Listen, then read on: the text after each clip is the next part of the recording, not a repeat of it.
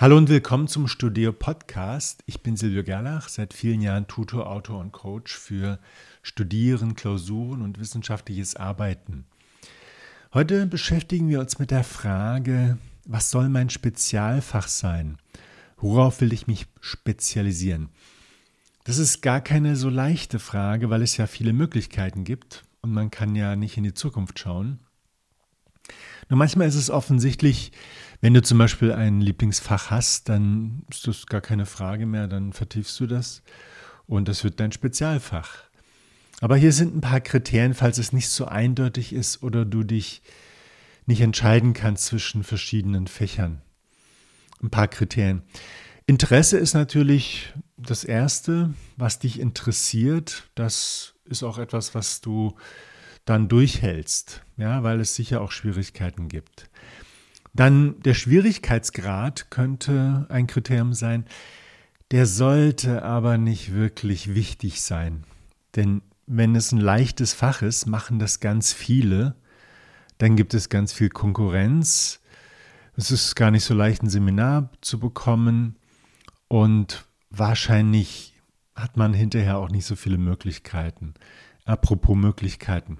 Es geht natürlich auch um die Perspektiven. Was kannst du später damit anfangen?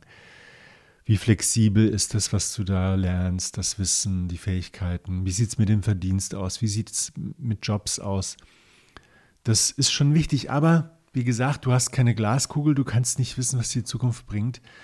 Deswegen solltest du das folgende Kriterium am höchsten bewerten. Also das ist das Wichtigste. Es geht vor allem darum, welche Fähigkeiten kannst du in diesem Fach erwerben.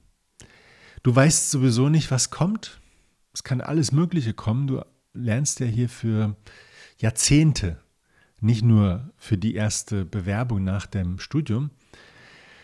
Du solltest etwas lernen und vertiefen, ein Fach wählen, das deine Fähigkeiten trainiert, die du eben brauchst wie zum Beispiel das systematische Denken und Arbeiten, das Analysieren, Umgang mit vielen Informationen, einen wichtigen Bereich im Leben, in der Gesellschaft, in Organisationen, in Unternehmen, wo auch immer, in Schulen.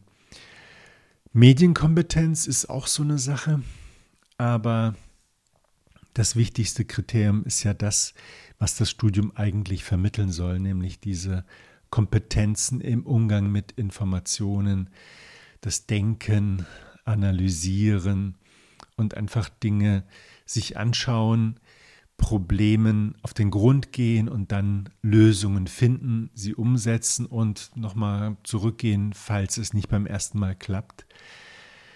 Das sollte ein Ausgangspunkt sein. Woher kannst du wissen, was du für Fähigkeiten dort trainierst?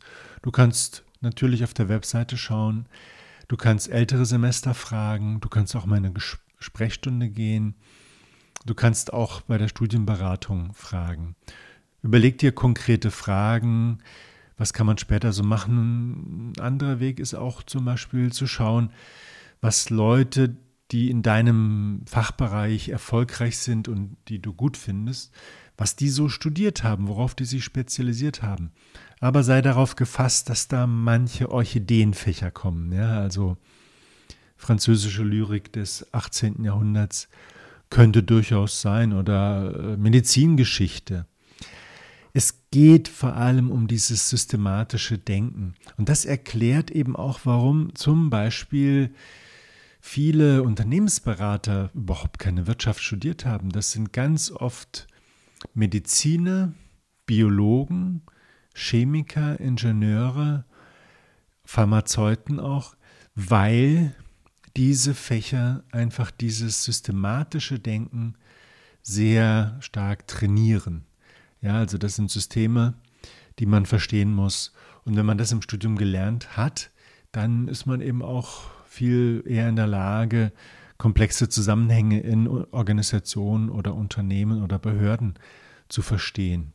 Und das sind Gesichtspunkte, die du beachten solltest. Informier dich also, schau auf die Anforderungen und lass auch dein Bauchgefühl etwas mitsprechen, weil es geht schon um einige Zeit, die du da aufwenden musst. Und es wäre schon von Vorteil, wenn du dich damit wohlfühlst und dich darauf freust, also etwas Leidenschaft hast. Ich hoffe, das hat dir ein paar Anregungen gegeben, ein paar Denkanstöße. Melde dich einfach unter podcast.studio.de mit Fragen oder auf Instagram. Ich wünsche dir gutes Gelingen bei der Wahl von deinem Spezialisierungsfach.